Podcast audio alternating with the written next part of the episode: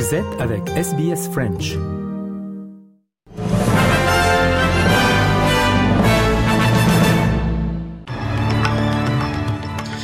Les hauts fonctionnaires australiens sont appelés à faire preuve de vigilance face à la menace sécuritaire sur les réseaux sociaux.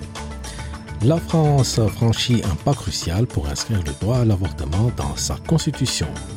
Et la République démocratique du Congo et l'ONU commencent le désengagement de la MONUSCO.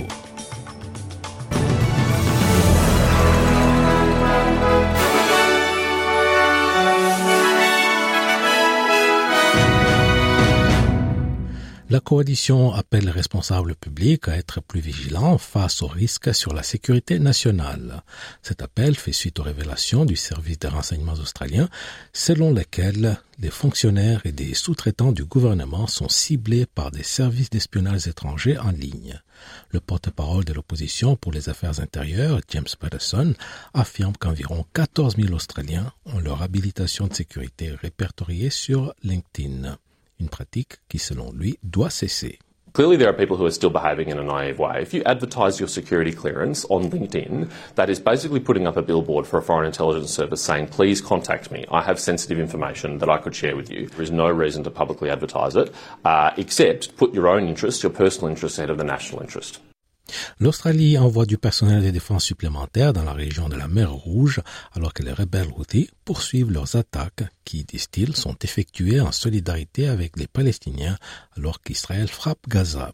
Six membres de la défense australienne seront déployés aux quartiers généraux des unités militaires américaines et britanniques. Il faut signaler que les États-Unis et la Grande-Bretagne mènent des attaques quasi quotidiennes contre les Houthis liés à l'Iran.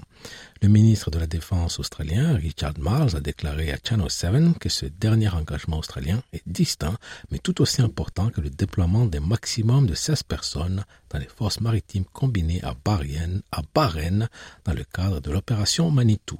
Both efforts are directed about maintaining freedom of navigation, freedom of shipping in the Red Sea. But clearly, the strikes on uh, the Houthi bases is a, is a, step up in action, but one that we believe is very important, which is why uh, we're making sure that we are participating in supporting the US and the UK in that action.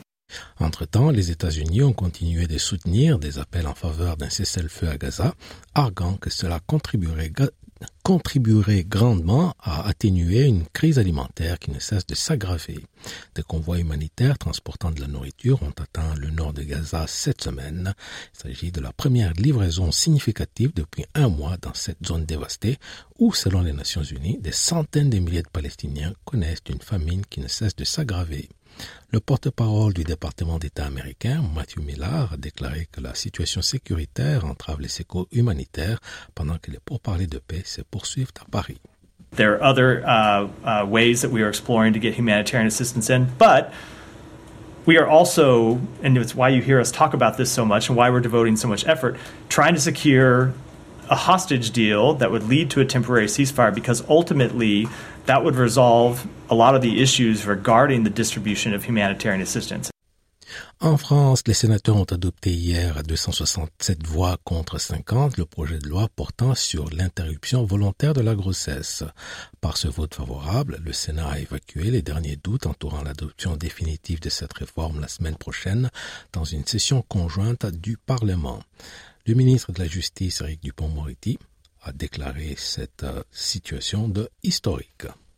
Nous serons le premier pays au monde à inscrire dans la Constitution We will be the first country in the world to enshrine in the Constitution the freedom for women to have control over their own bodies. This vote reiterates to those who don't know it yet that women in our country are free. This vote reiterates how attached we all are to this freedom. Redit à quel point nous sommes tous attachés à cette liberté. Les obsèques d'Alexei Navalny auront lieu à Moscou ce vendredi 1er mars dans l'après-midi. C'est ce qu'ont annoncé les proches de l'opposant russe mort en prison le 16 février dernier. Sa veuve Yulia Navalnaya redoute des arrestations massives à l'occasion de ses funérailles et a appelé les Européens à rester unis face au maître du Kremlin. Ambiance à Moscou avec Anissa El Jabri pour RFI. Un service funéraire d'abord à 14h dans une petite église locale à Marino, le quartier de classe moyenne où Alexei Navalny habitait à une vingtaine de kilomètres du Kremlin. La mise en terre aura lieu, elle, deux heures plus tard dans un cimetière du sud-est de la capitale. Le cimetière Borisov est un cimetière modeste. Son site internet, l'un des plus petits de la capitale. Ces lieux seront sans aucun doute sous une très haute surveillance. Le pouvoir, on le sait, veut tout sauf les images d'une grande foule rendant un dernier hommage. Yulia Navalnaya, la veuve de l'opposant a elle-même souligné tout à l'heure devant le Parlement européen. Je ne sais pas encore si les funérailles seront paisibles ou si la police arrêtera tous ceux venus dire au revoir à Alexei. À titre de comparaison, l'enterrement d'Evgeny Prigogine fin août dernier avait donné lieu à une journée étonnante avec fausses indications et faux cortèges, mais aucune menace d'arrestation de Planet. Aujourd'hui encore, il reste un petit mémorial au chef des mercenaires dans le centre de Moscou, très près du Kremlin. Des passants viennent encore s'y recueillir et, contrairement au lieu d'hommage dédié à Alexei Navalny, personne n'y a été vu ramassant les fleurs et les bougies déposées. Après 25 ans de présence, la MONUSCO, la mission des Nations Unies en République démocratique du Congo, a amorcé hier son retrait du pays. La première étape du désengagement s'est tenue à la base des Kamagnola, près de la frontière burundaise, dans le sud Kivu. Situation sur place, William Bazimike pour RFI. Au cours de la cérémonie, les drapeaux des Nations Unies et du Pakistan ont été enlevés par les contingents pakistanais et celui de la RDC hissé par la police congolaise. Pour la chef de la MONUSCO, Bintou Keita, le transfert de la base de Kamagnola est symbolique. Kamagnola est la première base de la MONUSCO au sud Kivu qui ferme, après la signature conjointe par le gouvernement de la République démocratique du Congo et la MONUSCO le 21 novembre 2023 de la note sur le retrait accéléré, progressif, ordonné et responsable de la MONUSCO de la République démocratique du Congo. Ces premiers départs concernent 112 casques bleus qui étaient postés ici. Bintou Keita explique que le processus se poursuit dans d'autres bases. Le gouverneur intérimaire Marc Malago a rappelé les contextes sécuritaires difficiles dans lesquels s'opèrent ces retraits. Cette remise s'effectue dans un contexte particulier au cours duquel notre pays est fortement et résolument engagé dans la lutte contre l'agression par le Rwanda. Nous devons regarder les choses autrement, avoir confiance dans nos institutions et dans leurs animateurs. La chef de la MONUSCO souligne qu'après le départ de la mission, l'ONU restera présente en RDC à travers ses agences, fonds et programmes. Retour en Australie où les pompiers ont réussi à contenir deux incendies majeurs dans l'ouest du Victoria, l'un à l'ouest de Ballarat et l'autre à Derril, près de Geelong. Mais des alertes de vigilance et d'action restent en place pour les deux régions. Les habitants qui ne vivent pas dans les villes couvertes par les alertes d'urgence peuvent désormais rentrer chez eux, pendant que les autorités se concentrent sur l'évaluation des dégâts. Le contrôleur des incendies, Jarod Hayes, affirme que les équipes continuent de travailler pour un contrôle total de 16 incendies. On l'écoute. We're really in a state of readiness. We've got some firefighters deployed closely to the fire ground. They're blacking out the edge and treating any hotspots that we're picking up through our aerial intelligence gathering platform. We've got aircraft actively working the edge of the fire and um, firebombing that edge. Et à présent, un coup d'œil météo à travers les principales villes d'Australie. Perth, 33 degrés. Adelaide, 27. Melbourne, 25. Hobart, 25. Canberra, 34. Wollongong, 35. Sydney, 36 degrés. Newcastle, 39. Brisbane, 31. Keynes, 31. Et Darwin, 32 degrés. Face à présent au rappel des titres.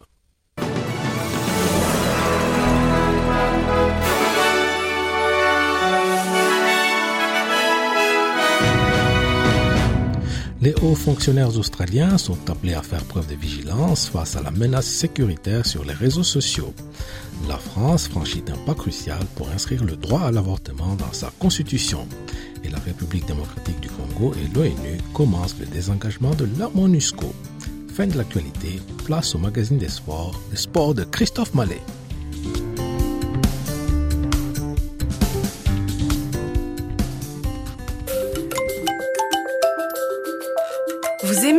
En français Continuons la conversation sur notre page Facebook.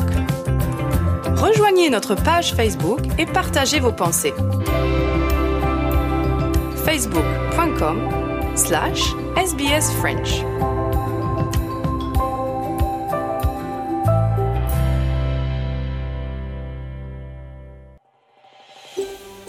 Vous voulez entendre d'autres rubriques comme celle-ci? Écoutez-les sur Apple Podcasts, Google Podcasts, Spotify ou n'importe où où vous obtenez vos podcasts.